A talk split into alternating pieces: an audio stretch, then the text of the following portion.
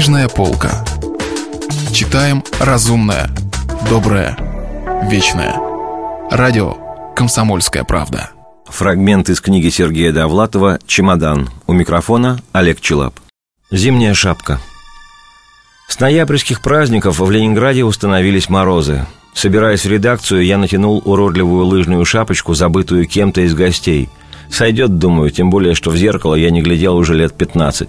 Приезжаю в редакцию. Как всегда, опаздываю минут на 40. Соответственно, принимаю дерзкий и решительный вид – Обстановка в комнате лиц сотрудников мрачная. Воробьев драматически курит, Сидоровский глядит в одну точку, Делюкин говорит по телефону шепотом. У Милы Дорошенко вообще заплаканные глаза. «Салют, говорю, что приуныли трубадуры режима?» Молчат. И только Сидоровский хмуро откликается.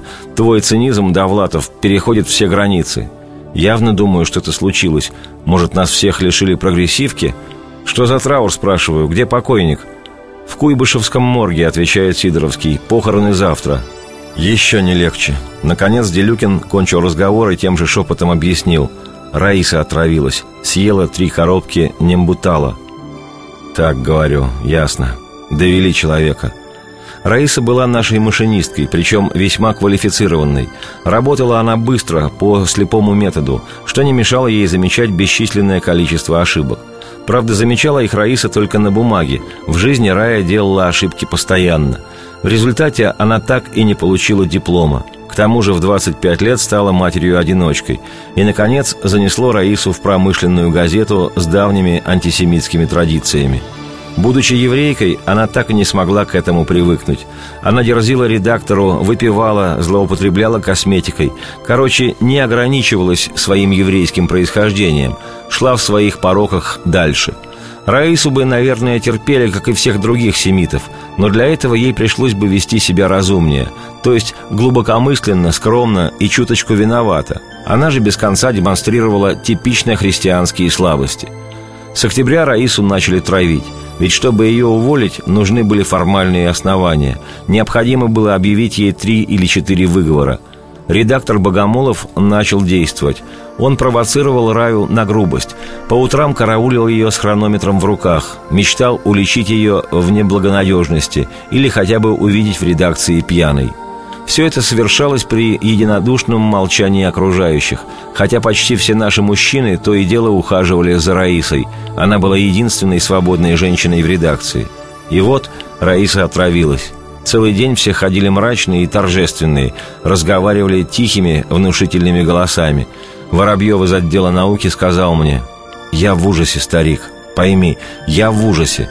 У нас были такие сложные, запутанные отношения, как говорится, тысяча и одна ночь». Ты знаешь, я женат, а Рая человек с характером. Отсюда всяческие комплексы. Надеюсь, ты меня понимаешь?» В буфете ко мне подсел Делюкин. Подбородок его был запачкан яичным желтком. Он сказал, «Раиса-то, а? Ты подумай, молодая, здоровая девка».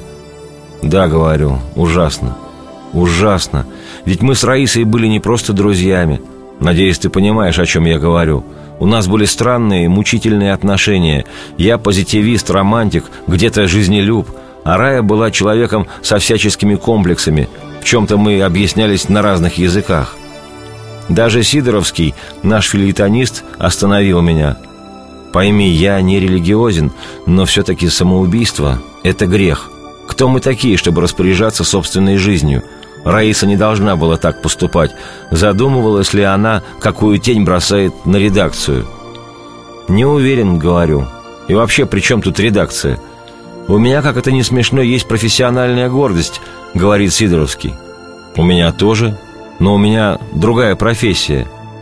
«Хамить не обязательно», — говорит Сидоровский. «Я собирался лишь о рае». «У вас были сложные и запутанные отношения?» «Как ты узнал?» «Догадался. Для меня ее поступок оскорбителен». «Ты, конечно, скажешь, что я излишне эмоционален. Да, я эмоционален, может быть, даже излишне эмоционален, но у меня есть железные принципы. Надеюсь, ты понимаешь, что я хочу сказать». «Не совсем. Я хочу сказать, что у меня есть принципы». И вдруг мне стало так тошно, причем до такой степени, что у меня заболела голова. Я решил уволиться, точнее, даже не возвращаться после обеда за своими бумагами. Просто взять и уйти без единого слова. Именно так. Миновать проходную, сесть в автобус. А дальше? Что будет дальше, уже не имело значения. Лишь бы уйти из редакции с ее железными принципами, фальшивым энтузиазмом, неосуществимыми мечтами о творчестве.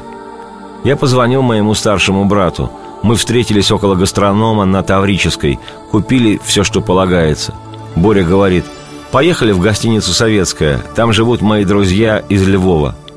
Друзья оказались тремя сравнительно молодыми женщинами. Звали женщин Софа, Рита и Галина Павловна. Документальный фильм, который они снимали, назывался «Мощный аккорд». Речь в нем шла о комбинированном питании для свиней – Гостиницу «Советская» построили лет шесть назад. Сначала здесь жили одни иностранцы. Потом иностранцев неожиданно выселили. Дело в том, что из окон последних этажей можно было фотографировать цеха судостроительного завода «Адмиралтеец». Злые языки переименовали гостиницу «Советскую» в «Антисоветскую». Женщины из киногруппы мне понравились. Действовали они быстро и решительно. Принесли стулья, достали тарелки и рюмки, нарезали колбасу. То есть выказали полную готовность отдыхать и развлекаться днем. А Софа даже открыла консервы маникюрными ножницами. Брат сказал «Поехали». Он выпил, раскраснелся, снял пиджак.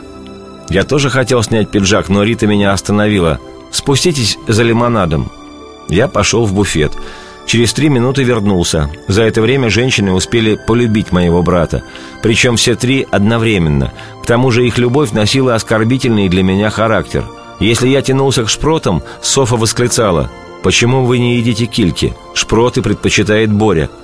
Если я наливал себе водку, Рита проявляла беспокойство. «Пейте московскую. Боря говорит, что столичная лучше». Даже сдержанная Галина Павловна вмешалась. Курите «Аврору». Боре нравятся импортные сигареты. Мне тоже, говорю, нравятся импортные сигареты. Типичный снобизм, возмутилась Галина Павловна. Стоило моему брату произнести любую глупость, как женщины начинали визгливо хохотать. Например, он сказал, закусывая кабачковой икрой. По-моему, эта икра уже была съедена. И все захохотали. А когда я стал рассказывать, что отравилась наша машинистка, все закричали «Перестаньте!» Так прошло часа два. Я все думал, что женщины наконец поссорятся из-за моего брата. Этого не случилось.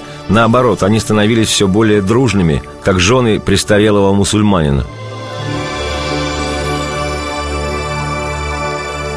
Это был фрагмент повести Сергея Довлатова «Чемодан». У микрофона был Олег Челап. Если вы пропустили главу любимого произведения или хотите послушать книгу целиком – Добро пожаловать к нам на сайт kp.ru слэш радио раздел «Книжная полка». Книжная полка. Читаем разумное, доброе, вечное.